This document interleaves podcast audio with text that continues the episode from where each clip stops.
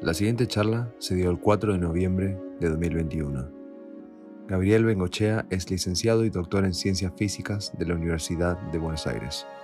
Realizó estudios postdoctorales en el Instituto de Astronomía y Física del Espacio y actualmente es investigador del CONICET, formando parte del grupo de teorías cuánticas relativistas y gravitación del IAFE.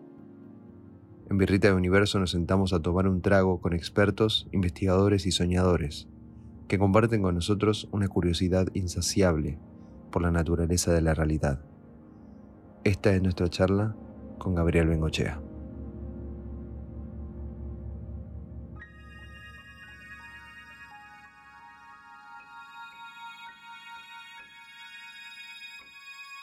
Me parece que lo mejor para arrancar, o por lo menos como también nosotros estuvimos eh, iniciando estas charlas, es, Gabriel, que nos cuentes un poco cómo vos llegaste a la ciencia, ¿no? Cómo, cómo fue esos primeros, eh, los primeros contactos que tuviste con la ciencia, no solo académicos, sino en tu vida en general. Este, y un poco cómo se fue desarrollando tu vida en base a eso y cómo ahí sí terminaste trabajando, si querés, un poco en, la ciencia. Y bueno, hay que separarlo en dos partes eso, porque en realidad em, hay que separar la parte de astronomía de la parte de física, eh, porque pasó lo siguiente. año, esto ya es complicado, porque sería, son como dos siglos atrás, año más o menos 85, en el año 86 vino el cometa Halley. vino, bueno, pasó, ¿no? Hizo su paso, el último paso en el año 86. Año 85 yo empecé mm, a interesarme por algunas cuestiones de astronomía como aficionado, pero no me puedo, para esa época no me puedo llamar aficionado porque no sabía nada, no sabía de qué se trataba nada. Así que era más bien como que te llamaban la atención algunas cosas y leías, pero no sabías para dónde ir. Nada, la nada, la nada misma, pero algún un llamado, un llamado astral, este, que, que me dijo, che, esto está bueno. Y empecé, y bueno, entonces, para esa época, famosa archiconocida serie Cosmos, eh, que también yo creo que eso, por supuesto, la original, sumó, claro, la, la, original, alguna repetición, porque la original creo que es de los 80, esto fue de 85, 86, estarían repitiendo, caí en una de esas repeticiones.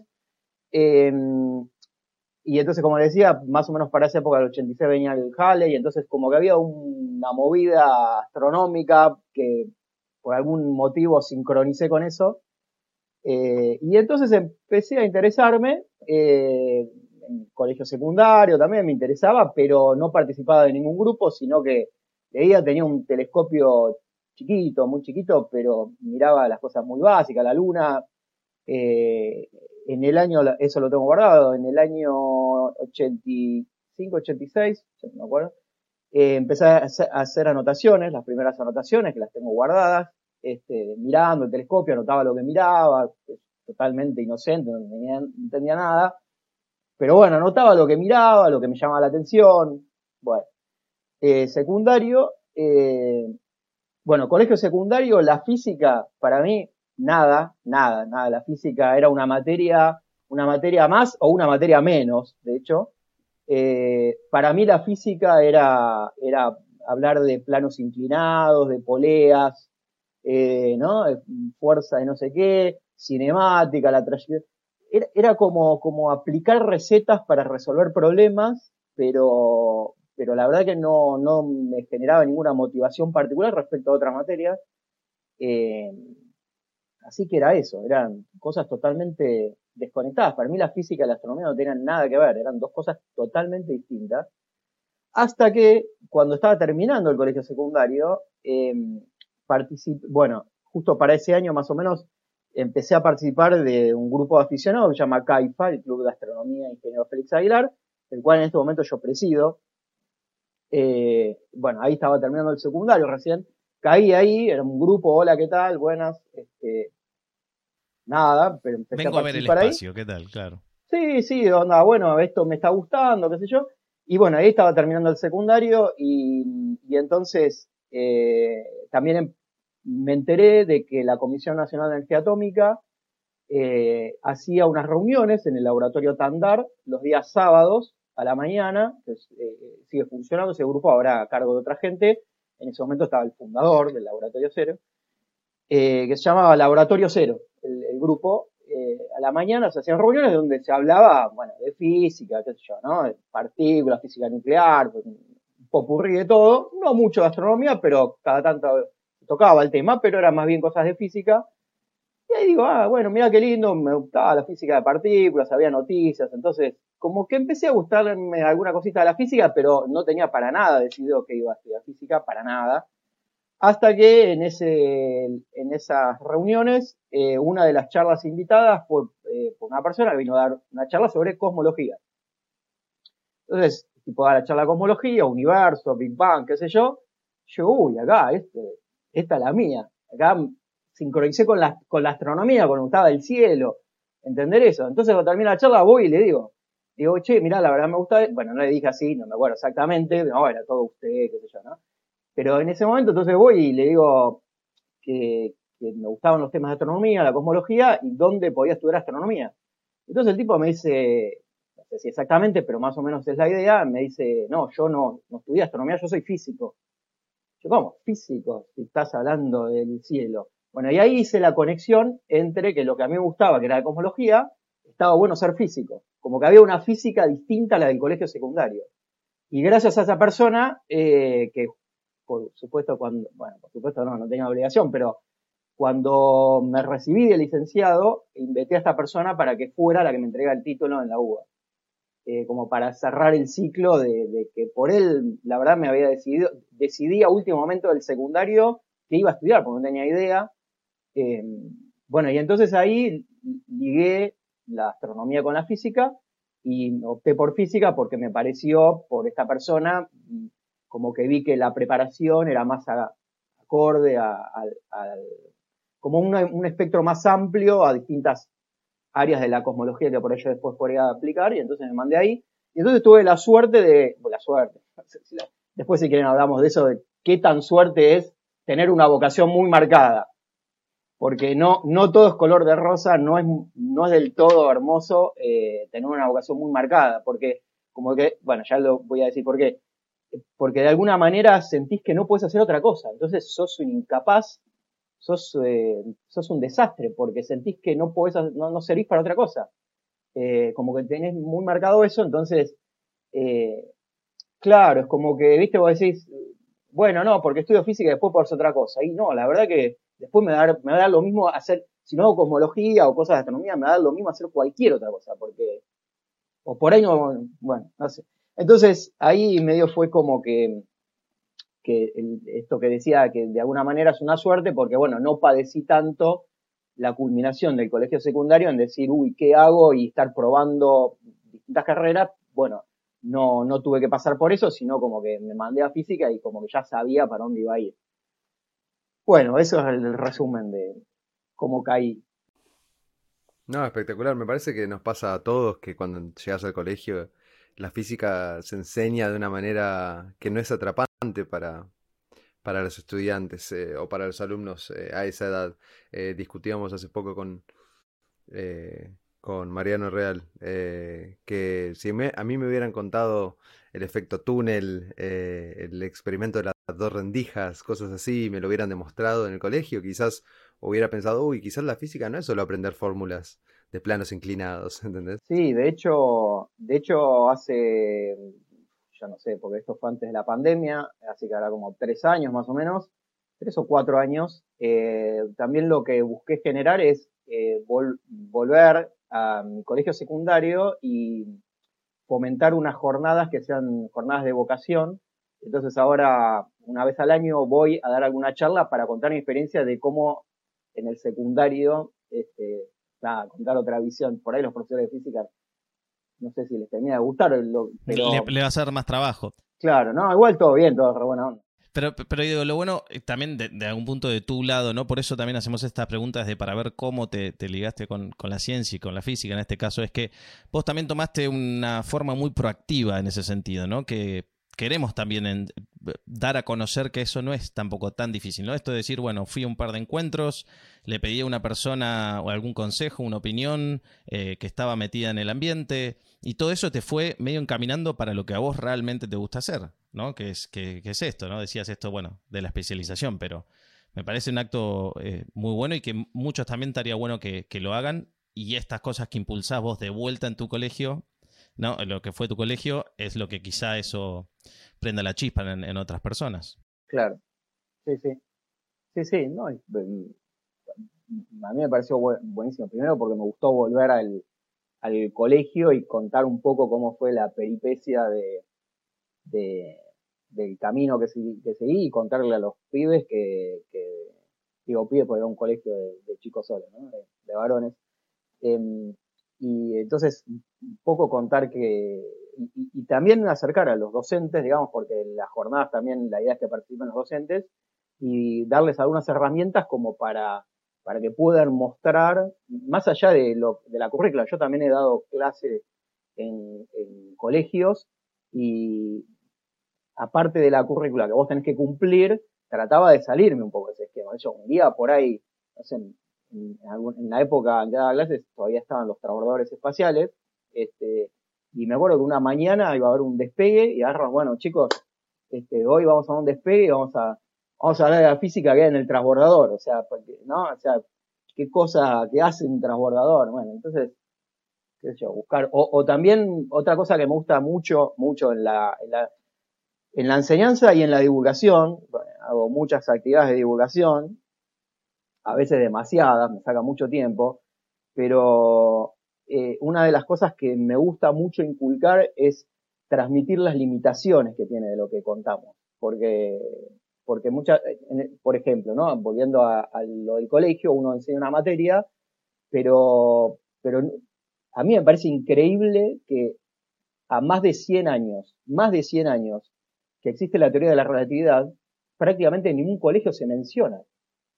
Prácticamente en ningún colegio se menciona. Y vos decís, ¿cómo se me, tienes más de 100 años de teoría y nadie menciona. No te digo que explique la relatividad porque excede el colegio secundario. Pero entonces, pero cuando enseñás Newton o cuando enseñás el movimiento y, esas formulitas que tenés que enseñar, contá que hay una limitación, contá que esto para ciertas circunstancias se complica, no funciona, que sabemos que hay cosas nuevas, que en algún momento el que quiere leerlo lo puede ir a leer, pero las limitaciones son clave, porque si no parece como que es un acto de fe que vos decís, ah bueno, esto es así, esto está reentendido, acá cerrado, está todo perfecto, está la verdad absoluta y ya sabemos todo. No hay más nada que descubrir. Y no, la verdad que estamos en el horno. Entonces, está bueno contarlo.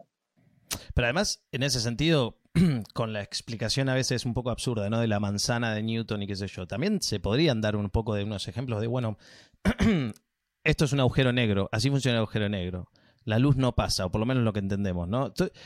Todas cosas que necesariamente estás hablando de un tema más complicado, pero no quita que puedas dar ejemplos. Pero fíjate que ni siquiera tenés que ir a eso tan complicado, ni siquiera tenés que hablar de agujeros negros. Hoy en día, hoy en día, todos, todos y todas, todos un celular. Cuando vos querés ir a algún lado y usás el GPS, hay relatividad, hay relatividad especial, relatividad general ahí. Entonces, no, no, no, es, no es cierto que, ah, no, ¿sabes lo que pasa? Enseñamos enseñemos lo sencillo porque para la realidad no, mira, o te tenés que mover muy rápido o tenés que estar cerca de un agujero negro. Si no, si no, no pasa nada. No, mentira, porque el GPS no funciona si no, no, no, tira mucho horror. Eh, entonces hay cosas cotidianas en las cuales uno podría motivar a decir, che, saben que hay que, el tiempo, qué sé yo, con el celular, este, hay que tener ciertas correcciones en cuenta y bueno, motivas por ahí, qué sé yo. Así que bueno, hay, hay, hay material para motivar. Sí, eh, muchísimo, muchísimo. Y por eso estamos acá. Em, moviendo moviendo para, adelante entonces. Eh, empecemos a hablar del cosmos, empecemos a hablar del universo. Si vamos a empezar, empecemos por el principio. ¿Qué es el Big Bang? Em, a ver, es un modelo, ¿no? Es un modelo. Entonces, cuando entras a un modelo, hay que decir que es un modelo. Un modelo es una construcción, ¿no? Es una construcción hecha por científicos, por humanos. ¿Una construcción para qué? Para tratar de entender algo acerca del origen del universo, que no es poca cosa. El universo, por no es todo, así que estamos en el horno ahí. hay que tratar de encontrar un modelo para explicar nada más y nada menos que todo, cómo surgió todo.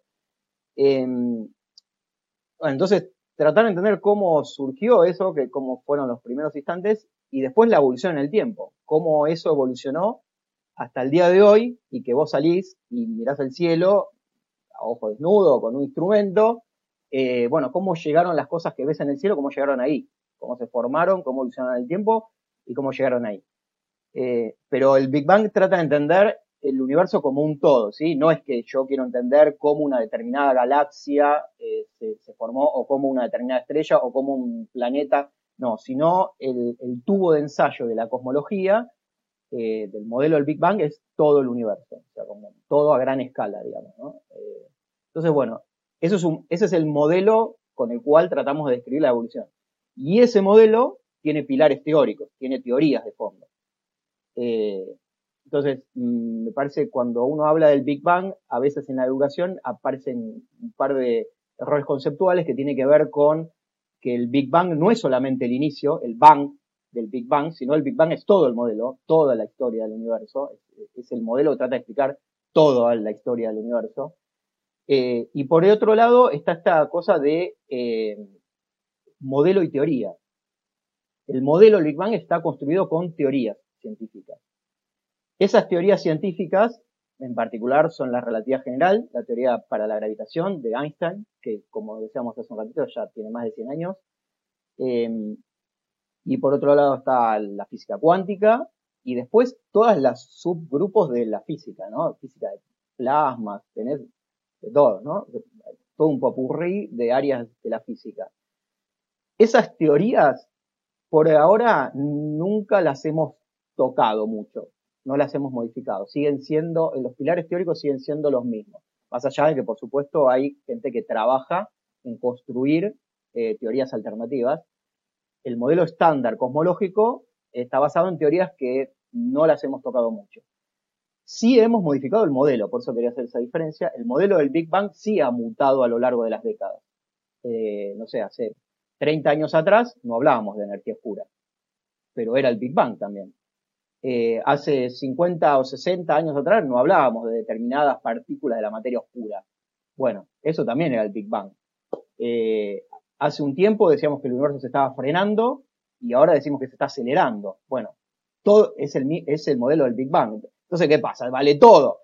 No, no es que vale todo. El modelo va mutando, pero por ahora los pilares teóricos siguen siendo los mismos, se mantienen. Claro, eh, a, mí eso me da, viéndolo desde afuera, me da un poco de cosa, em, porque uno le pone un montón de fe, eh, de alguna manera, a la ciencia no es fe, bueno, en realidad no es fe porque la fe es eh, sin evidencia, pero em, le pone un montón de, de, credibilidad a las teorías y a los modelos, diciendo que está el modelo del Big Bang, y como vos decís, después hacemos observaciones como lo que interpretamos como materia oscura, energía oscura, y tratamos de incorporarlos a un modelo que ya tenemos, que es el Big Bang.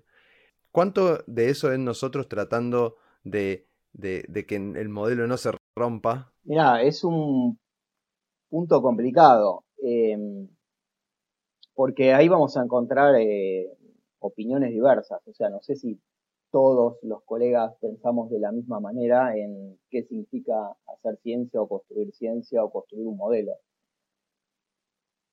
Así que esto es una opinión personal, compartida, por, supuesto, con, otros, pero... Para eso está el podcast. Claro, la, por supuesto. La, para mí hacer ciencia es ser crítico todo el tiempo. Crítico no solamente de lo que hace otro, sino lo que vos estás haciendo. Eh, estar totalmente consciente de que lo que estás armando o con lo que estás jugando es un modelo. Ese modelo puede estar bien, puede estar mal, puede estar más o menos, puede haber que corregirlo. Y, y entonces esa, tenés que tener muy claro que esa construcción es temporal. O sea, hoy tengo esto que funciona más o menos bien, pero eh, tiene un montón de cosas que no están cerradas, que no se entienden.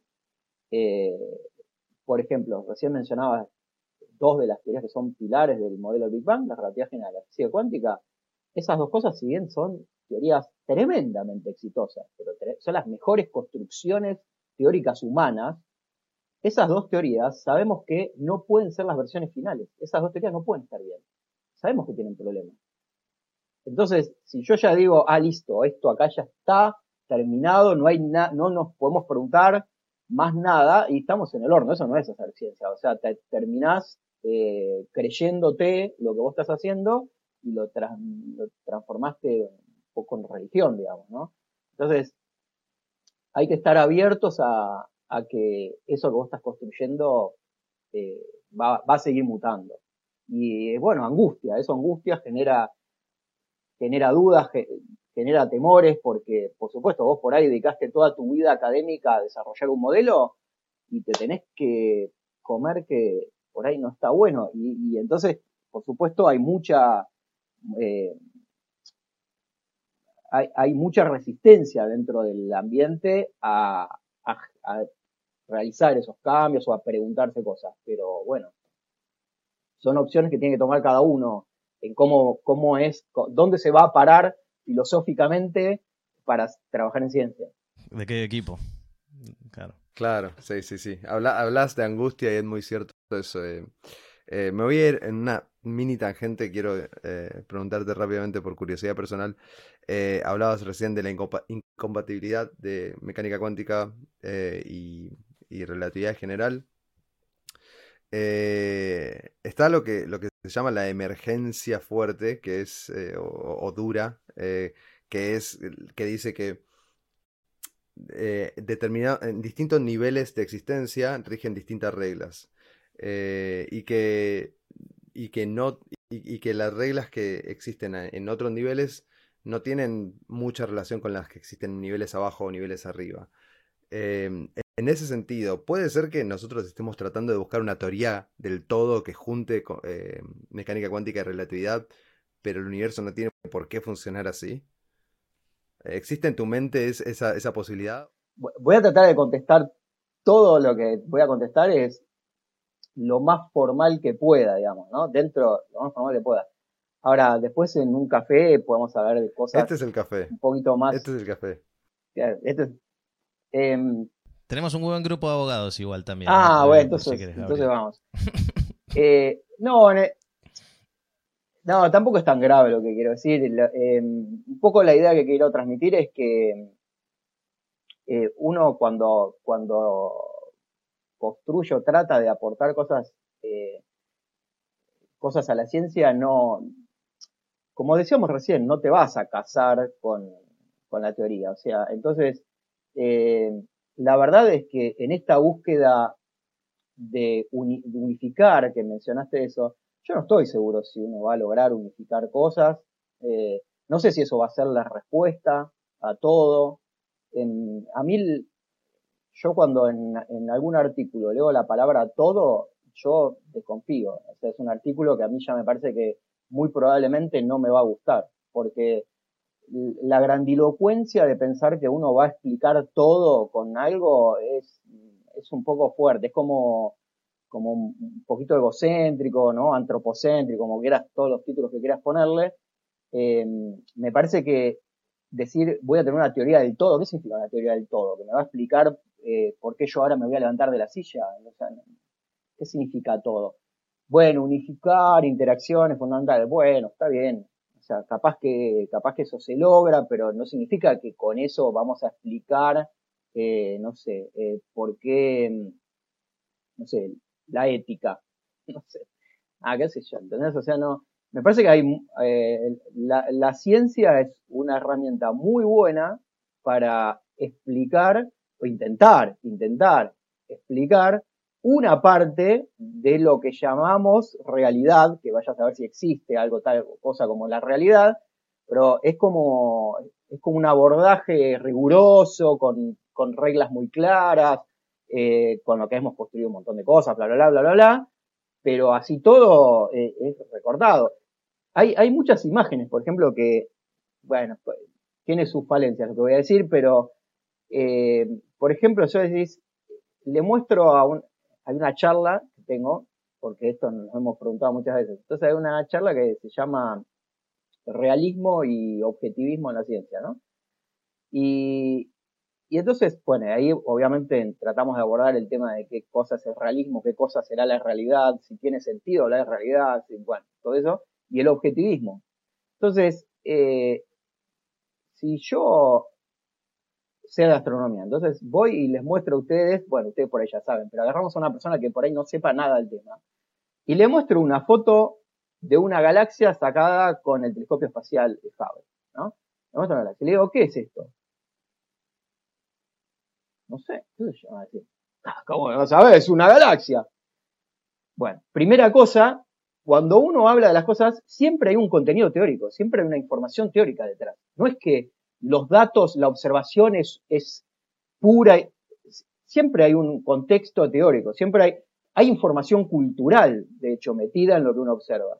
Ahora, ok, yo le enseñé a alguien que esto es una galaxia. Ahora voy y le traigo el mismo objeto pero observado en un instrumento en radio en vez de en el visible. Y le digo, ¿y esto qué es? No sé otra cosa. No, es lo mismo que esto. ¿Cómo lo mismo? Son dos cosas. Bueno, y entonces, ¿qué?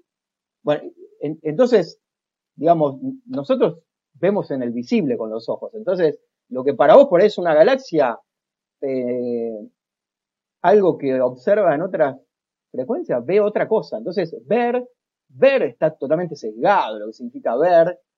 Eh, bueno, y después, esto de astronomía, lo mismo pasa al revés. Entonces, en, esta charla, por ejemplo, muestro imágenes, no sé, de células de no sé qué cuánto, y vos le mostrás y decís, a ver, ¿quién sabe decirme qué es esto? Y, y nada, no sabes lo que es. O sea, alguien tuvo que educarte para que vos interpretes qué es eso. Y entonces, ¿a dónde está el...? No hay 100% objetivismo en todo. O sea, no hay manera de ser 100% objetivo. Es necesario conocimiento previo, claro, claro, claro. Bueno, entonces, desde ese lado, que es un gran punto, ¿no? Y por alguna razón, luego del Big Bang, varios, varios años después, surge el ser humano, ¿no? Como para dar un ejemplo de un actor en el universo que también se trata de interpretar a sí mismo dónde está y cómo eh, se creó todo lo que está a su alrededor. ¿Qué hubo antes del Big Bang? tu, concepto, ¿no? Tu opinión, digamos. Claro, eh, bueno, el, el, el, asunto es de vuelta a qué le llamamos Big Bang. Si Big Bang le llamo el modelo estándar, decir algo antes del Big Bang ya no es modelo del Big Bang, hay que ir a otra cosa. O llamarle Big Bang a lo que hoy entendemos como Big Bang y agregarle otra parte. El modelo estándar del, Big Bang no tiene un antes. Ni siquiera, ni siquiera tenemos teorías para explicar o hacer buenas predicciones en el Bang del Big Bang.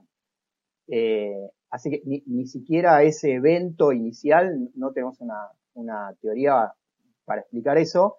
Así que si yo me quiero ir para atrás, primero tengo que resolver el problema del bank, que hay intentos de hacer eso, y, postular, tratar de armar modelos de qué pudiste meter antes, pero que no te rompa lo de ahora, porque si yo antes digo, no, había Claro, un claro, chingo de agujeros negros y después, ¿y cómo? Ahora no los observo, ¿cómo desaparecieron? Cuando tengo que explicar cómo desapareció eso, cómo se recicla para que no me rompa lo que observo hoy. Bueno, hay gente, por supuesto, haciendo modelos alternativos, se llaman modelos de universos bouncing, ¿no? De que, como rebotes, universos cíclicos. Hay gente que trabaja en eso. Eh, de hecho, hay muchas cosas que a mí me parecen interesantes. Em, pero bueno, no es estrictamente hablando del Big Bang estándar.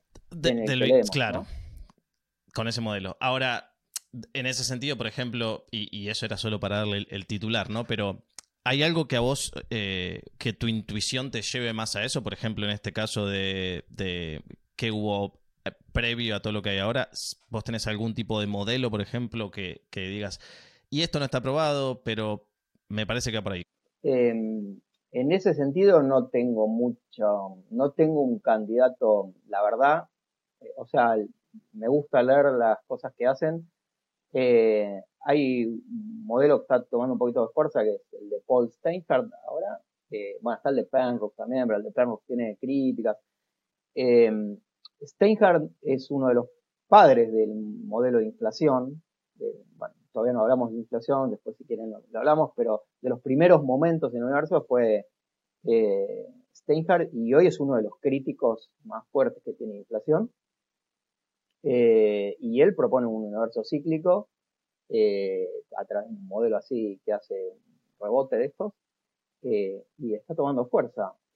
Bueno, todavía la comunidad, por supuesto, no se volcó, quizás hace un montón de años, y qué sé yo, me gusta seguir lo que hace el tipo porque entiendo que es un especialista, que sabe, no es que está diciendo cualquier cosa, y pero después hay, hay, hay otros modelos, pero por ahí me parecen un poco más tirados los pelos. Lo que pasa que también es, a ver, ya que con esto estamos haciendo educación, ¿no? Con, con esto, eh, está bueno, está bueno transmitir el siguiente punto, que si bien es interesante preguntarse por estas cosas que están en los extremos, ¿no? En los extremos, ¿cómo va a morir el universo? ¿Qué había antes del Big Bang? Está, está bueno preguntarse eso, tenemos que tener en claro que de lo que hay adentro todavía nos falta entender un montón y es re complicado, es re complicado. Entonces, eh, digo, porque en el grupo de aficionados por bien alguien dice y te salen con una pregunta súper exótica, vos le decís, pará, pará, ¿vos ¿sabés qué es un átomo? O sea, si por ahí todavía no leíste qué es un átomo, espera un poco, ¿por qué te querés preguntar este, una cosa súper rebuscada? Bueno, si viajo a través de un agujero negro, puedo salir en un universo del, del multiverso. Esperá, si todavía nos, no hablamos ni de qué es el Big Bang y vos ya te querés ir a otro universo. O sea, eh, entonces, está bueno eh, transmitir esta idea de que lo que estamos laburando hace años, décadas, siglos, tratando de entender al universo, el poquito, lo poco que uno conoce, ya tratar de entender eso y explicarlo y armar un modelo para explicar eso, es re complicado, es re complicado. Pero ¿por qué puede ser que haya este concepto de energía oscura y de materia oscura y sea tan desbalanceado con lo que nosotros conocemos por ahí, lo que es más nosotros, ¿no? Que es la materia, eh, la tierra, el hidrógeno, el oxígeno. ¿Hay algún tipo de pensamiento sobre eso, de razonamiento sobre eso? Hay, hay muchas. Uno podemos hablar de rato y tendido sobre eso, porque no hay que, no hay que olvidarse, o hay que tener, o hay que tener presente, uno quiera decirlo, que capaz que nuestro modelo no está tan bien. Esa es una posibilidad. Ah, por supuesto que, por supuesto, hay que tener cuidado con eso porque si uno simplemente dice, bueno, por ahí nuestro modelo está mal, y alguien puede agarrarse de eso que, no entiende el, detalle de todo esto, y entonces, nada, puede armar cualquier cosa, puede decir, ah, bueno, yo tengo una teoría. No, no es tan fácil, digamos. El, el modelo que tenemos es muy bueno, pero tiene estos puntos oscuros, digamos, ¿no? Que, que hay un, más de un 90% del universo que no conocemos bien cuál es su naturaleza. Tenemos candidatos, teóricos, modelos, bla, bla, bla, para armar eso, pero la naturaleza esa no, no conocemos de qué está hecho. Eh, hay una familia enorme de candidatos que se han hecho en los últimos años, eh, pero no sabemos bien qué es. Pero, pero también convivimos con otras cosas que no sabemos, porque tampoco sabemos lo que es el espacio y el tiempo. O sea, algo tan sencillo como eso, que es nuevamente el pilar de todo es la relatividad general. Y la verdad que eh, el espacio y el tiempo son algo que nosotros ya damos porque existen, pero no sabemos cómo surgió eso, no sabemos explicar qué es el espacio y el tiempo. Eh, bueno, ¿qué es la energía oscura y qué es la materia oscura? Tampoco tenemos claro qué es, si realmente existirán. En principio parece que sí, pero bueno, por ahí hay que cambiarse de paradigma, no lo sabemos. Em, hablamos del, hablamos de la historia del universo, hablamos del pasado del universo. Eh, podremos hablar un poquito del futuro del universo. Eh, según lo que entendemos ahora de, de, la cosmología, ¿cuál es el futuro proyectado eh, del universo? Si el modelo que tenemos es el modelo, seguimos pensando que es el modelo correcto, hasta hasta que no, bueno, eso implica que la materia oscura existe y que la energía oscura existe, las dos cosas existen. Entonces, el futuro va a depender de cuál es la naturaleza de la energía oscura, qué cosa es la energía oscura, porque dependiendo de qué cosa sea, eso puede hacer que el universo se siga expandiendo de manera acelerada para siempre. Ah, porque una cosa que no dijimos es que la teoría de Einstein te permite agregar un nuevo ingrediente, pero el precio que pagamos no, no fue poco, y es que ese ingrediente que agregamos, el efecto que tiene sobre la expansión del universo es que se acelere. ¿Sí? Eh, no así los átomos, la radiación, eso no, no, hacen que se acelere, pero la energía oscura sí haría que se acelere. Entonces, si la energía oscura es algo como, por ejemplo, la constante cosmológica que mencionamos, entonces el universo se va a seguir expandiendo por siempre, de manera acelerada, y va a llevar a un triste destino, muy triste, porque no va a haber trabajo para cosmólogos, porque si esperamos mucho, mucho, un chingo de años, eh, lo que va a pasar es que todos los objetos se alejaron tanto de sí que nosotros vamos a quedar, bueno, nosotros, ¿no? El, nuestra galaxia, lo que queremos, rodeado de, de las galaxias más cercanas, pero todo lo demás se va a ir de nuestro universo visible. Entonces no vamos a tener manera de observar cosas para reconstruir la historia.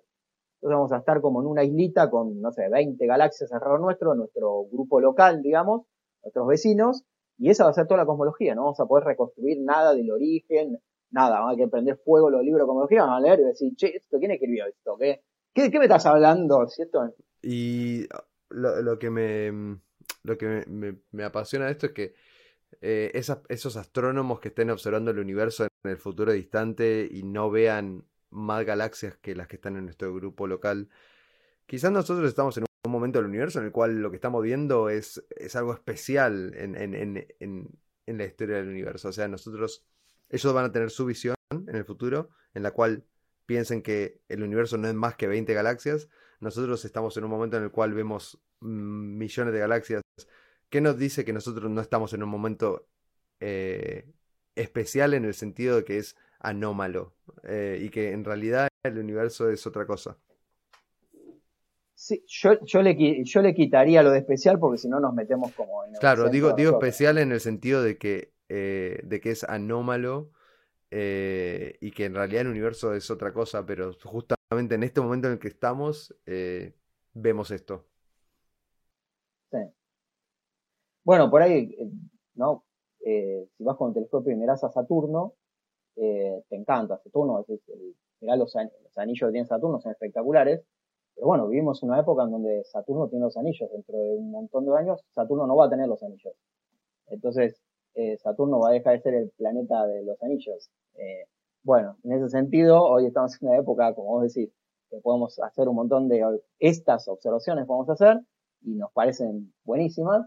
Y bueno, por ahí otro, entre un montón de años, le va a parecer buenísimo mirar solo 20 galaxias van a tener menos laburo, así, cheque, bueno, estamos la... en una época de, claro, solo 20 Más concentrado, más concentrado, dice, esto es lo que hay, muchachos, no miren para otro lado, no queda nada más. Claro, claro.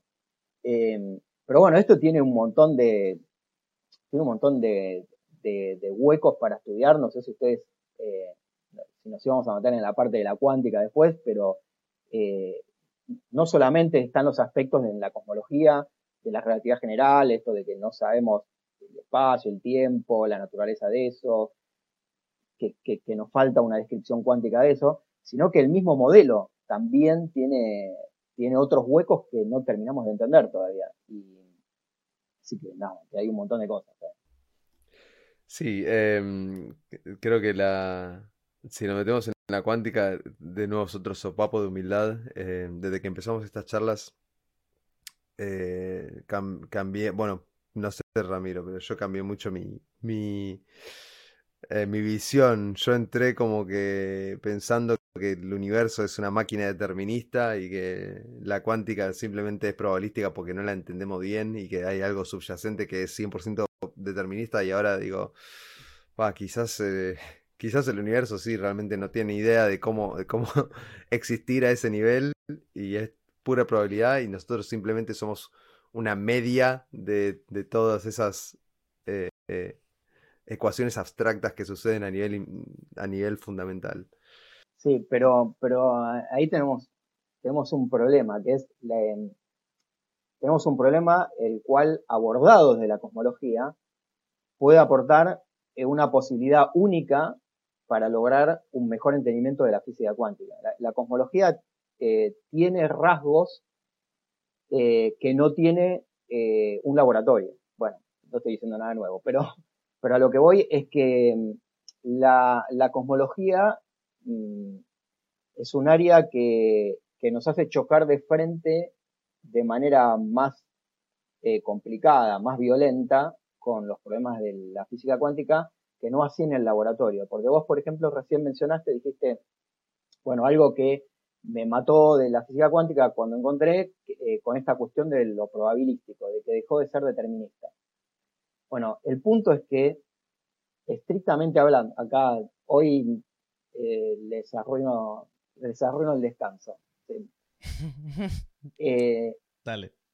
El, el problema es que la física cuántica que todos aprendemos cuando hacemos física cuántica en la universidad o que vos por tu cuenta quieras si te compras un libro de texto, o bueno, no sé si cualquier libro de texto, pero la mayoría de los libros de texto que vos compras, eh, te cuentan una física cuántica bajo una interpretación que es la más popular de todas, pero que sabemos que tiene pila de problemas, pero nadie lo dice, porque como primero hay que empezar por algo, te voy a contar esta versión, pero después no te cuentan los problemas que tienen, nadie te dice nada, y te enseñan a hacer cuentas. Esto también lo mencionamos hace un rato, ¿no? Vos aprendes a hacer cuentas y hay un dicho que dice, callate y calcula, ¿no? And calculate. Este, eh, y entonces, bueno, vos seguís calculando. Pero el problema es que la física cuántica estándar no tiene nada de azar. Es todo totalmente determinista.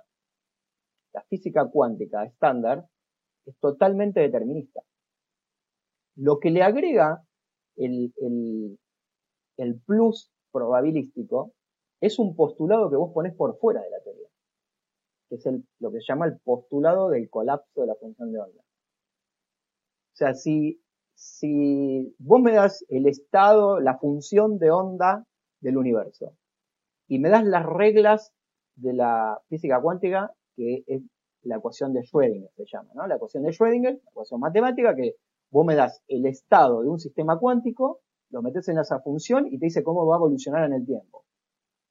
Bueno, pero esa evolución, esa, la evolución que te da eh, esa ecuación es totalmente determinista. Eso no tiene nada de azar, esa ecuación. Nada. Es cero azar, ¿eh? Cero azar, cero probabilístico. Es totalmente determinista. Entonces, ¿qué pasa? ¿Dónde aparece la probabilidad? Y aparece cuando vos haces mediciones.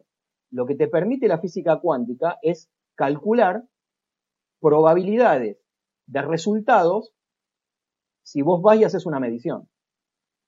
Entonces yo puedo que veas la función de onda de un electrón bajo ciertas circunstancias, sometido a tales fuerzas, lo que vos quieras, yo lo meto en la ecuación de Schrödinger y me dice cómo evoluciona. Y puedo calcular, la, por ejemplo, o dame la probabilidad de encontrar el electrón en este punto del espacio. Yo lo puedo calcular. Pero después tengo que ir y medir. Porque eh, si no, ¿dónde está el electrón? No está en ningún lado el electrón. Tengo que ir y medir. El éxito de la física cuántica, el éxito rotundo, es que vos, el 100% de los casos que vas y haces mediciones, coincide con tu predicción de las probabilidades. Pero probabilidades de medir. Vos tenés que armarte un aparato y alguien tiene que ir y medir y registrar eso. Así detectamos las partículas en los aceleradores, así todo. Pero ahora ponete a pensar, que es en lo que trabajamos nosotros, ponete a pensar aplicar esa teoría al universo, al principio del universo al principio del universo, ¿quién, quién hizo las mediciones? ¿Quién midió? Bueno, pero, eh, ok, hay, muchos temas que estamos tocando. Eh, eh, ¿Quién hizo las mediciones respecto a que si, si creemos en la interpretación de Copenhagen... Estamos en el horno. Claro, necesitas un, un, observador consciente, ¿sí? Creo que nadie acá piensa que eso es necesario. una medición se puede dar una interacción con otra partícula. Define. Eh, Eso no resuelve el problema de la medición. Bueno, dicho sea de paso, esto se conoce como el problema de la medición en la física cuántica. Eh, una, una interacción no puede ser una medición. Una interacción no es suficiente para definir. Para, antes que nada, te aclaro, te aclaro que no, no hay consenso, no, hay un libro que vos te compres y me sepa describir qué es una medición en la física cuántica. Eso es un problema abierto, no está claro pero sí seguro no es una interacción. Una interacción no alcanza para hacer una medición. ¿Por qué para mí una interacción es una medición? Yo pienso que para poder el universo calcular el siguiente instante de universo, digamos, eh, tiene que, si una partícula entra en, interactúa con otra, tienen que intercambiar algún número, alguna propiedad para que el universo no se rompa, digamos, tienen que saber. Sí, pero fíjate que algunas el punto es, algunas mediciones son interacciones, pero no todas las interacciones son mediciones. Entonces, no, no, por ejemplo, hay, hay pila de experimentos de interferencia que se hacen en los laboratorios, ¿no? En donde emitís un, haz de láser, lo que fuera, pones espejitos, ¿no? Eh, me, explayo o, tienen en la cabeza en la idea como es un, interferómetro en donde pones espejos, dividís el haz, hace que pasen por determinados lugares y los volvés a juntar y, y todo eso, ¿no? Bueno, si medir, si medir es una interacción, entonces los fotones que vos mandás con el láser, cuando pegan contra un espejo, estarían haciendo mediciones. Y entonces no tenés, no hay más interferencia, no, nunca habrías interferencia.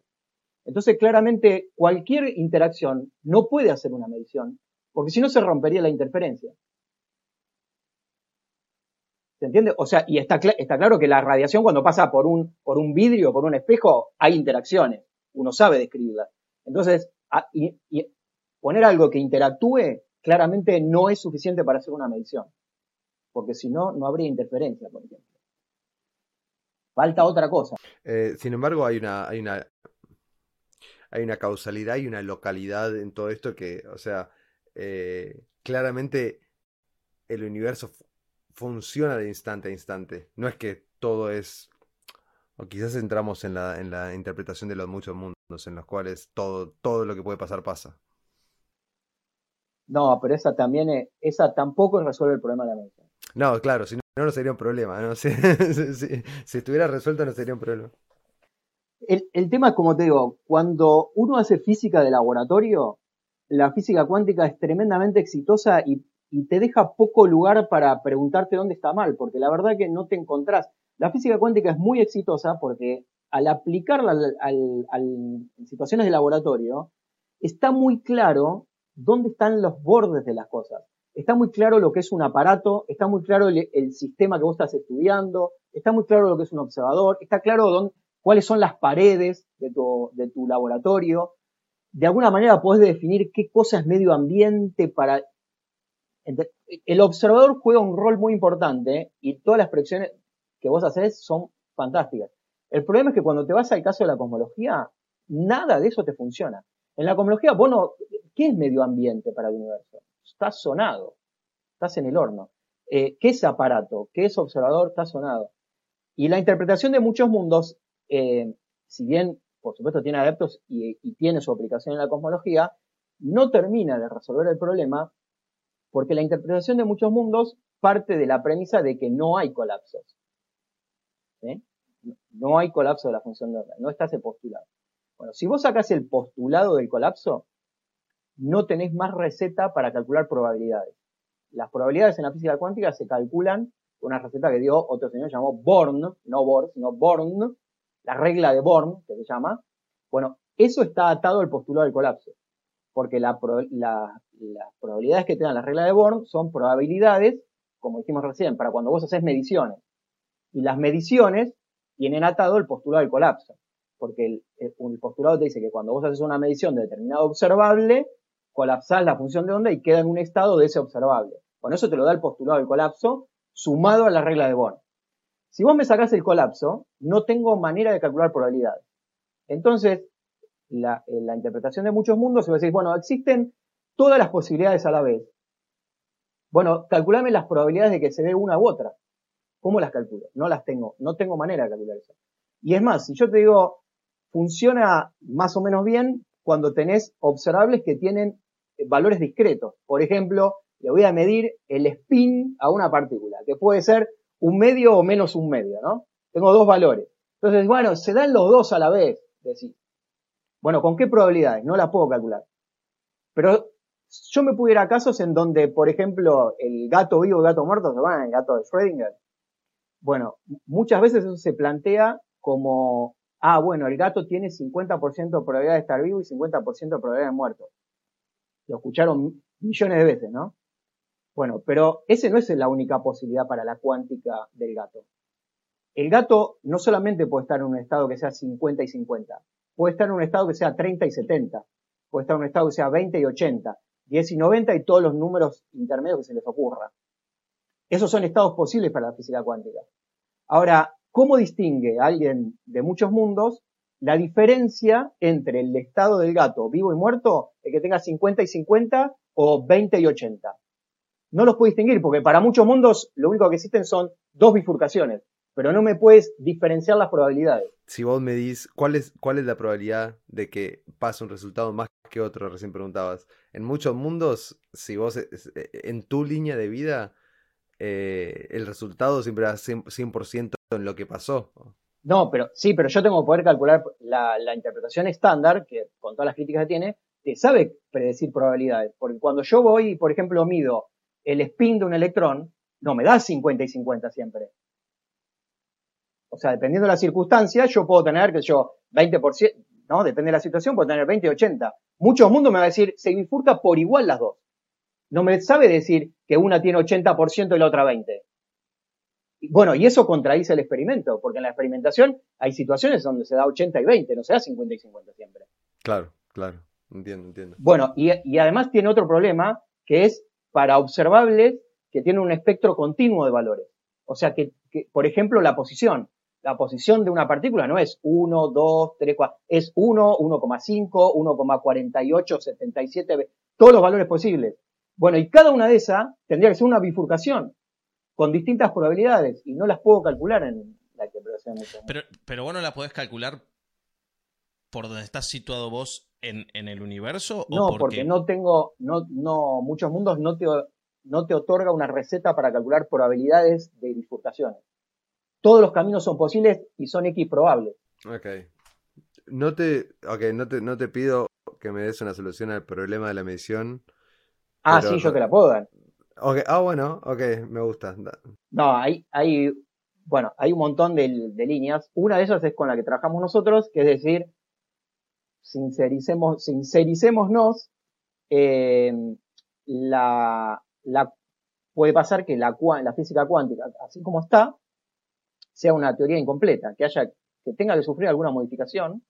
Eso se lo preguntan, no, no me lo estoy preguntando yo, se lo preguntó gente en los 70 más o menos, y a lo largo, desde los 70 hasta acá, aparecieron distintas alternativas que son modificar la ecuación de Schrödinger, que es la ecuación madre que te dice cómo evoluciona un sistema, modificarla. Modificarla de tal manera de que el colapso de la función de onda se produzca no por la intervención de un aparato de un observador, sino que la misma ecuación te produzca ese colapso. Bueno, con esas teorías son con las que trabajamos nosotros para aplicarlas al principio del universo, en inflación. Para que sacarnos encima al observador y al aparato, digamos. Pero bueno, estamos, lo que estamos diciendo es, la física cuántica tuviste que, pensamos que tiene que haberse, tiene que modificarse, que no es la última teoría, la ecuación de Schrödinger, y que esos, esos agregados que uno le, le pone cumple, cumplen el rol de hacer la medición. Se llaman teorías de colapso, justamente teorías de colapsos objetivos, objetivos porque no hay observador, eh, y hay muchas versiones, algunas son muy básicas, otras han ido mejorando, falta mejorar, las teorías de colapsos que existen hoy en día no son las versiones finales, tienen problemas también, o sea que todavía les falta, eh, pero bueno, son intentos de escapar del medio ambiente, de escapar del observador y de escapar del aparato. Sí, sí, sí, exacto. O sea, son, son interpretaciones al fin y al cabo. O sea. Em, en realidad es un poco, para mí es un poco más que una interpretación porque hay una teoría de fondo. O sea, no es que estoy interpretando una ecuación, sino que estoy cambiando la ecuación. No, lo, sé, pero eh, al mismo tiempo pienso, eh, hay algo que está pasando y lo observamos y no lo entendemos claramente porque los modelos, las teorías que creamos tienen problemas. Eh, pero la primera, que fue la de, la, de Copenhagen, que es la, la, principal hoy en día, es como que mi impresión mirándolo de afuera es como que sí, está ahí porque está ahí porque fue la primera, pero, o sea, a, ese nivel yo digo, es una interpretación, fue una interpretación y hoy en día crecimos un poco más y, la podemos ver de lejos y decimos, me parece que no hace falta que una, una conciencia esté presente. No, pero ojo que eh, hay una gran proporción de la comunidad que está feliz con la interpretación de Copenhague. ¿eh? Dice que está perfecto. No, no, no hablan de este problema. No hay un problema de medición para. No hay problema de medición, te dicen. Sí, sí, sí, hay una parte importante que te dicen. No hay. Bueno, eh, podríamos hablar de mecánica cuántica por días. Volvamos un poco más para atrás y hablemos de nuestro lugar en el cosmos. ¿Qué pensás en ese sentido sobre vida más allá de la Tierra? Eh, o para empezar, quizás podríamos preguntarte si nos podrías explicar lo que es la paradoja de Fermi. Es que la conclusión tanto de la paradoja de Fermi como de la pregunta que vos haces termina siendo una cuestión de una cuestión de gustos, ¿no? Termina siendo es, es, es una opinión y digamos, pero si vos, eh, Pablo o Ramiro me dicen totalmente lo contrario, yo no puedo decirle nada. O sea, eh, vos decís, che, esto es muy grande, el universo es muy grande. Eh, ¿Seremos los únicos? Y haces, y la verdad que es poco probable. ¿Y qué significa probable? ¿Cómo calcula la probabilidad? Y ya ni sé cómo se hace eso, no sé. Entonces son como frases que uno repite con, pero porque uno de, alguna manera tiene como una, como una esperanza, ¿no? Como, como una esperanza de que eso sea así, pero la verdad que eso de científico no tiene nada. Eh, entonces, listo, me corro de la parte científica y decir, y pensás que pueda, y sí, eh, probablemente, pero voy a usar la palabra probablemente y me decís, ¿y cómo la calcularía? No sé, eso yo. Entonces, ¿para qué usar la palabra probable? Y no sé, la estoy usando coloquialmente.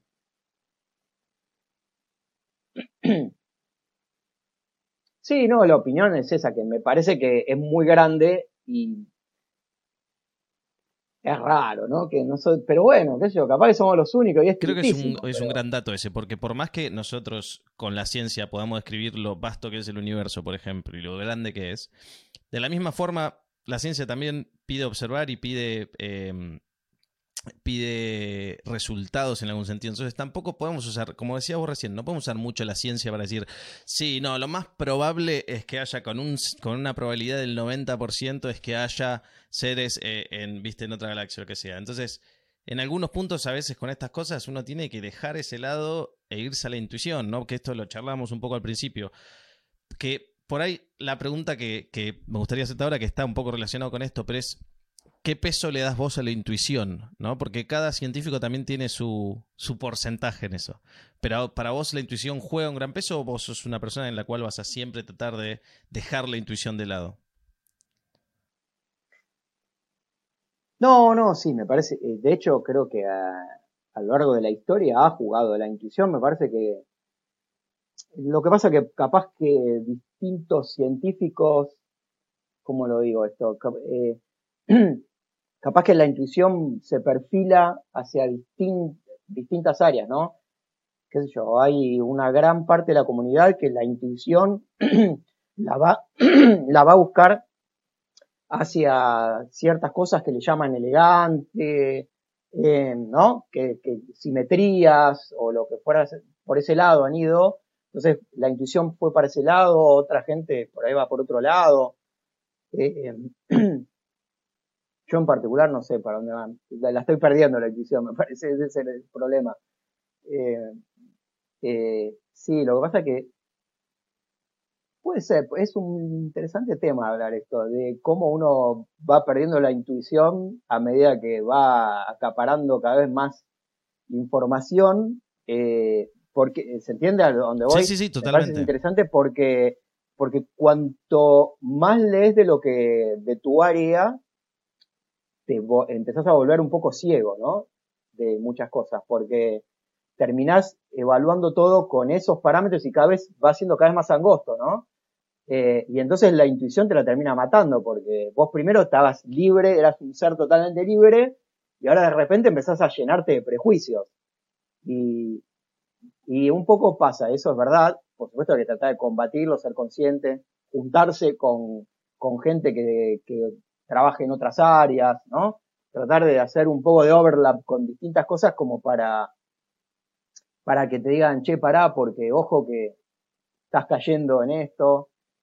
Eh, pero, pero bueno, pasa, en, la comunidad pasa mucho, uno se va enfocando cada vez más, más, más, y entonces, en ese sentido, por ahí la intuición la perdés.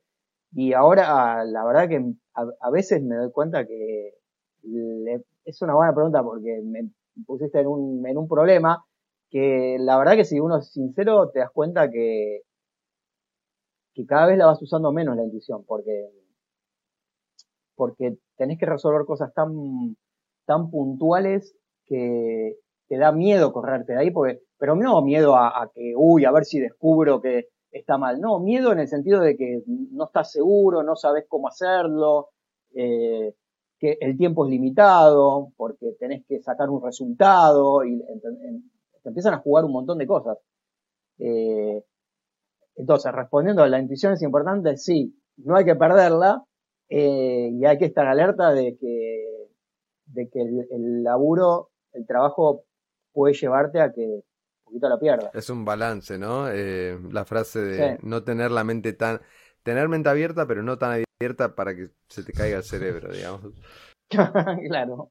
¿Qué pensás sobre el futuro de la humanidad en, en, en, en, el espacio, eh, en, en la colonización del sistema solar y más allá, el estelar? Eh, ¿Dónde están nuestros límites? una respuesta de ella sería, nuestros límites están en la imaginación y no, no creo. Le estoy perdiendo, le estoy perdiendo un poco de, poco de fe. un poco triste el mensaje este que estoy queriendo dar, pero em, es como que está muy dividido, ¿no? O sea, si yo me quedo con mi espíritu aficionado, como hablamos al principio, eh, yo participo y coordino un grupo de aficionados y lo que más me gusta de participar del grupo de aficionados es que permanentemente las preguntas que te hacen, por ejemplo, conservan esa inocencia original que uno tenía cuando empezó, eh, te trasladan a preguntarte cosas que por ahí empezás a dejarte de preguntar, eh, te llevan a, ver preguntas totalmente genuinas que no están eh, pesadas por, uy, voy a preguntar esto, pero va a depender de lo que me contesta y si tengo la obligación o no, el compromiso. No, son totalmente desprejuiciadas, este, sin ninguna intención, doble intención. Para la participación en grupos aficionados es genial por eso, porque te mantiene ese espíritu. Entonces, si yo me quedo en ese espíritu, con ese espíritu, con, con esa lente, vos ves un futuro buenísimo, genial, para ir a Marte, para todo lo que quieras. Ahora, desde el aspecto profesional es un poco más duro y triste, ¿no? Eh, en el sentido de que, qué sé yo, ir a Marte te das cuenta que tiene implicaciones no solamente tecnológicas, sino biológicas. Estoy diciendo a Marte porque, digo, sería lo más próximo. Ir a la galaxia, conquistar la galaxia, para mí no, eso ya es utopía no, no, yo creo que la raza humana va a desaparecer antes de que pensemos en ir a, colonizar la galaxia. Mm. Que está más, está, más de ese lado en la paradoja. Está más de ese lado en la paradoja de Fermi, ¿no? Como que nos vamos a autodestruir o algo nos va a destruir que un gran nunca filtro. se puede llegar a tanto, claro, el gran filtro que no hay un avance tecnológico que pueda llegar a tiempo para ninguna humanidad, eh, junto con todo esto lo biológico y todo que decís, que, que te permite. Sí, porque los, los avances que, a ver, de vuelta, ¿no? El lado aficionado, lado, lado, lado aficionado, lado, lado pro, ¿no? El, el lado aficionado te dice, eh, bueno, todos los científicos están trabajando para que la humanidad vaya hacia tal lado, tal otro, y para que, todo para que mejore la humanidad, ¿no? Y si te corres de ese lado aficionado muy idealista, te das cuenta que en realidad todos los avances de la ciencia eh, no son, no tienen esa finalidad. O sea, la gran parte de la comunidad científica eh, genera eh, trabajos científicos porque está obligado a publicar, no porque está pensando en cómo va a beneficiar a la humanidad y cómo va a lograr conquistar la galaxia a la humanidad. O por, ¿Entendés? O sea, entonces, es una, es poner eso en balanza, eh, como recién Pablo mencionaba, esto de balancear Y la verdad que es re complicado porque te sentiste oroneado. Yo muchas veces llega a las reuniones de los aficionados y me gusta porque digo, uy, es un cable a tierra, porque me renueva la energía de por qué hace 30 años este, caí en el grupo. Eh, no se entiende, ¿no? No, no, no estoy dando una respuesta muy contundente porque es como que tiene las dos patas. De, de acuerdo a dónde me paro, eh, la veo más optimista o del otro lado la veo más complicada, con más limitaciones, ¿no? Sí, yo eh, eh, tiendo a ser más optimista, quizás porque no estoy tan informado, em, pero si pienso en la historia de la humanidad en sí como, como, como raza, como organismo en la Tierra, em, y los avances que hicimos, eh, creo que tenemos un futuro, si todo sigue bien, si no nos extinguimos de una u otra manera, externa o interna, eh, tenemos el tenemos, tenemos el potencial al menos de, de lograr muchas cosas.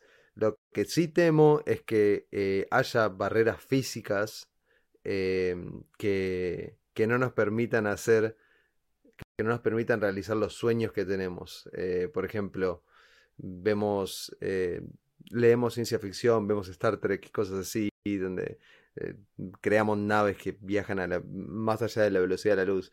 Eh, eso es muy lindo y es increíble verlo y sería buenísimo, pero quizás nunca, nunca lo logremos porque realmente no hay una manera, por más imaginativos que seamos.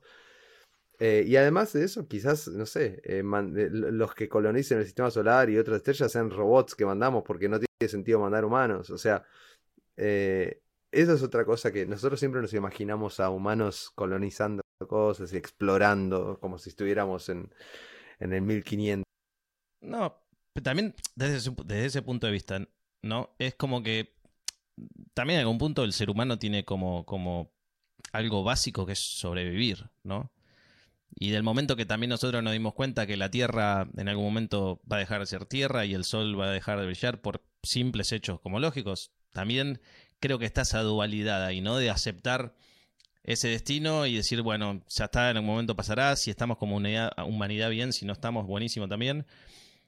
Pero del mismo modo creo que es también esa esperanza, esa fe que también tiene el ser humano ciega en algún sentido, en algún sentido, que es de querer seguir, pase lo que pase, ¿no? Eh, por ese simple sentido de supervivencia, nada más. Entonces, se entiende esa dualidad un poco, me parece. Es muy, es muy, quizá le diría, es muy simple verlo con los dos anteojos. De esto de es extremadamente complicado y muy posible que no pase a, bueno, quizá pasa, ¿viste? Quizá pasa algo que pase, pero sí, es un balance que no, no, no seguramente en, nuestra, en nuestro pase por la Tierra no, lo, no, no, veamos la respuesta de eso, seguramente. siempre está esa, eh, esa esperanza de que alguien venga de afuera y nos, nos tire un cable a tierra, nos diga, no, la cosa es así, chicos, miren.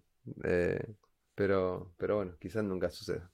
Pero bueno, eh, llegando al final de la charla, tenemos, eh, siempre hacemos una última pregunta eh, al invitado y lo que queremos es una opinión y, y, que sea súper libre, lo que vos quieras. Y la pregunta es, si pudieses hacerle una pregunta al universo, que vos supieses que el universo te va a dar una respuesta concreta y real, ¿Qué le em, preguntarías? Creo que sería más una pregunta metafísica, ¿no? Obviamente, porque si fuera, la, buscaríamos contestar nosotros, ¿no? Em, me gustaría saber eh, qué pasa después, ¿no? Después que uno no está más quizás un poco tocado por circunstancias medias recientes que, me tocaron pasar. Eh, personas que no están más y vos decís, ¿dónde quedó? Todo, eso, todo eso invertido, todo ese tiempo invertido, esa energía invertida en hacer cosas, trabajar, todas esas conversaciones que tuve con esa persona, todo, ¿se entiende? O sea, todo, todo, todo lo que hiciste, todo el bagaje, toda esa información, todo eso, ¿para qué fue? ¿Ya está? ¿No? Es como que vos decís, ¿dónde quedó todo eso? ¿Fue simplemente para pasar el tiempo? Capaz que sí, ¿eh? Bueno, la pregunta es, por ahí la respuesta es 42. Chao.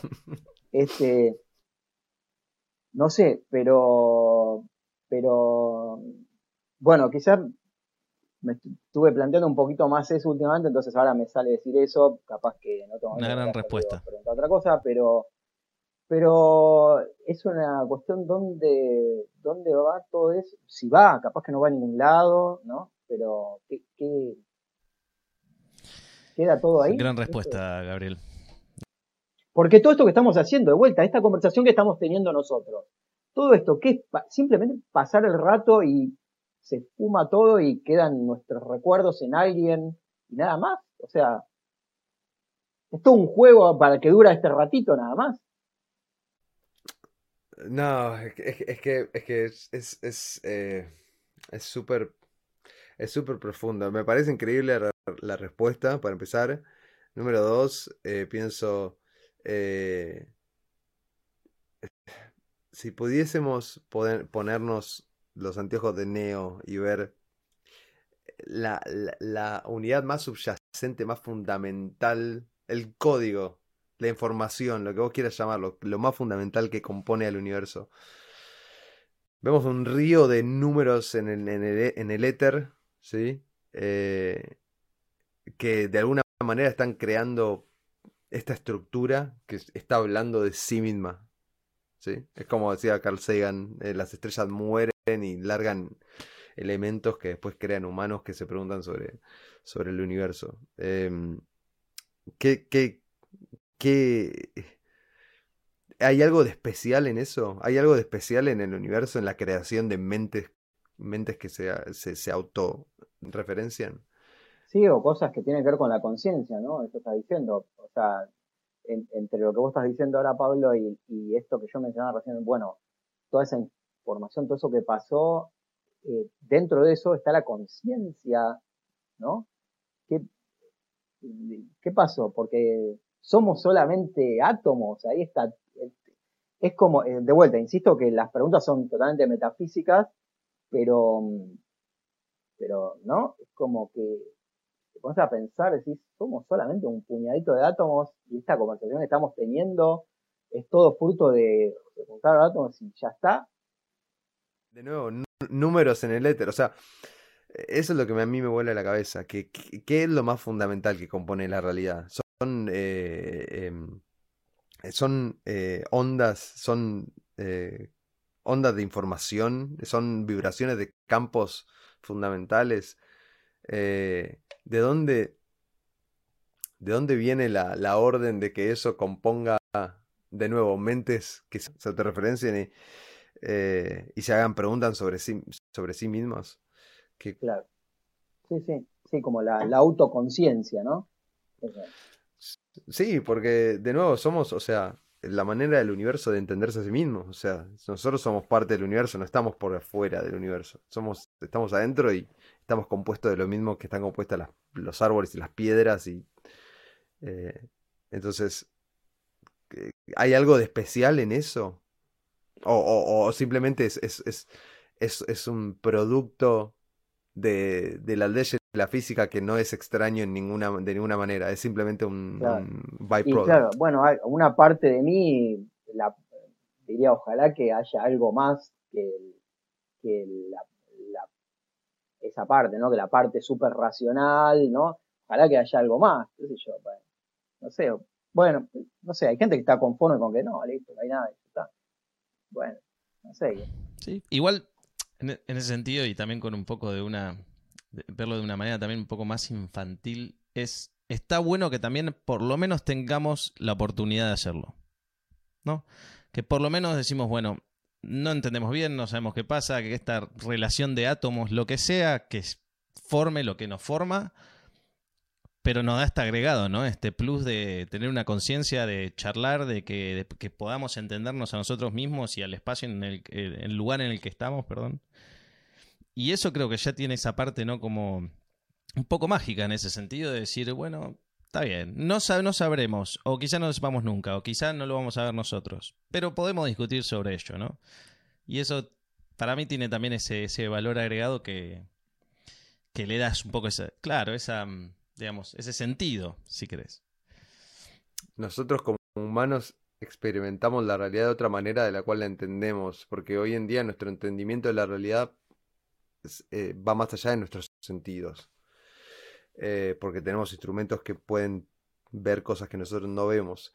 Entonces, eh, quizás, quizás nosotros podemos de alguna manera aceptar una teoría mediante la cual el universo no tiene un sentido intrínseco, ¿sí? Pero como humano vos vivís la vida segundo a segundo, eh, tu futuro es incierto para vos. Quizás si tuvieras toda la información sobre el sistema del universo podrías predecir el siguiente instante, pero, pero para la manera en la que nosotros experimentamos la vida es incierto. Entonces es como que nosotros pensamos que, somos dueños de, las acciones a futuro y que tenemos algún tipo de peso sobre lo que va a pasar.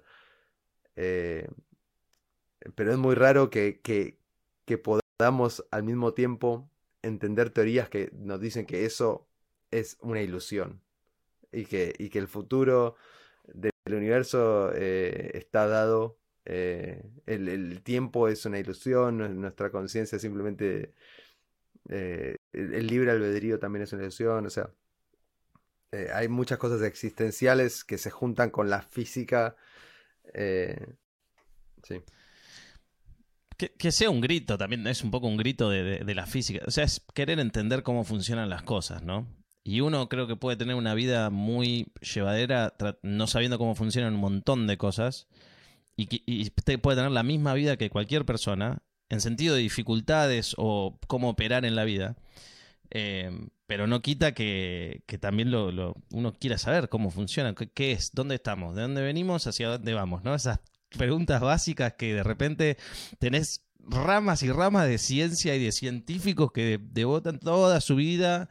Eh, sí, lo loco que esas son las preguntas con las que uno se acerca, eh, no sé, hacer, hacerse aficionado a la astronomía. Claro. Y después, después te das cuenta que nunca te la vas a contestar jamás y que estás totalmente lejos de podértelas contestar, que nunca vas a entender ni un 1% de lo que necesitarías para contestártela.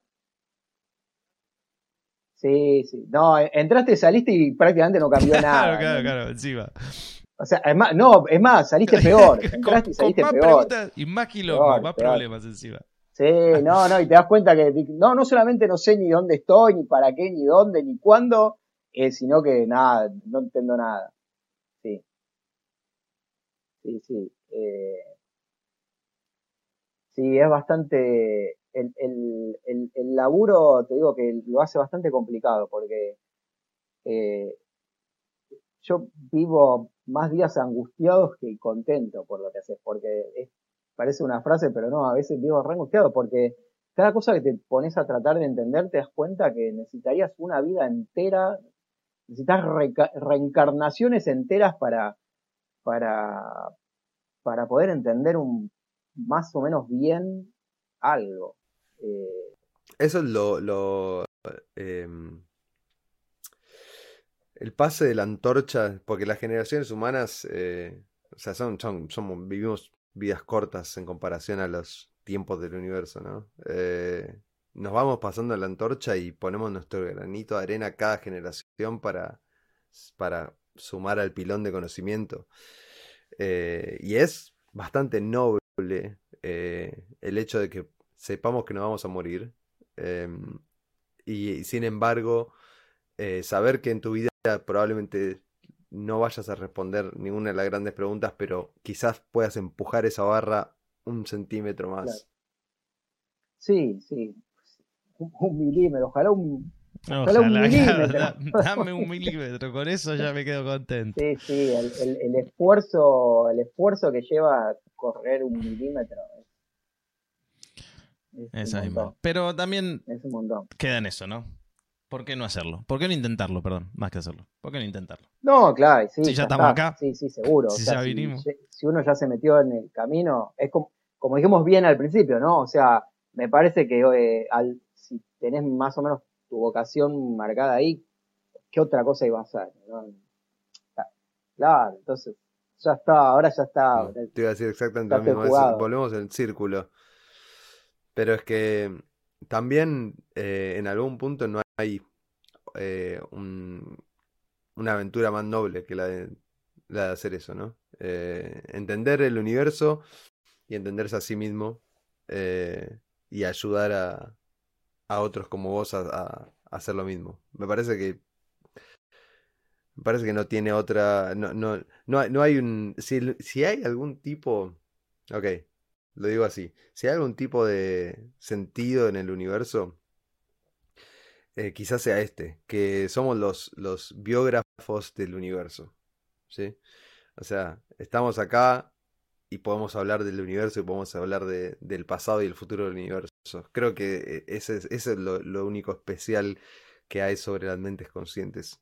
Eh, y no, en ese sentido, debo poner tu vida a entenderlo, entender el, el cosmos, es,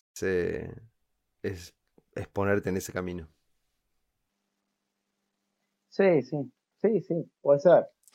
Bueno, eh, nada, Gabriel, me parece que estamos, estamos para cerrar ya, así que yo de mi lado te quería agradecer eh, un montón por tu tiempo, seguramente y con suerte nuestra te tengamos de vuelta por el podcast para seguir eh, metiéndonos en un par de temas. Eh, pero nada, muchas gracias por tomarte el tiempo y eso.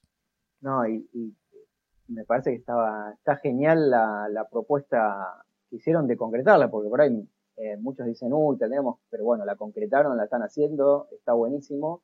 Está, está, muy bueno esto que también decía, hablábamos hace un rato, ¿no? Esta cosa genuina de charlar porque realmente les interesa y porque se quieren preguntar cosas. Y, bueno, lo hace interesante y, como decíamos también hace un rato, ¿no? Si, daría a seguir, seguimos 10 horas porque, porque nos interesa, porque nos gusta hablar de esto y tenemos ganas y nadie nos está obligando ni lo estamos haciendo porque simplemente porque a uno le gusta. Entonces me parece genial el laburo que hacen. La invitación se las agradezco muchísimo porque los pude conocer y porque pude aportar algo. Eh, así que obvio, cuente conmigo que cuando, cuando gusten, ya saben que no tengo problema. Mil gracias. Siempre, siempre digo lo mismo. para nosotros es un privilegio porque es satisfacer curiosidad personal que tenemos porque tenemos pasiones. El segundo objetivo es comunicar esa pasión a otras personas. Y por eso queremos este formato de charla libre, más que presentación.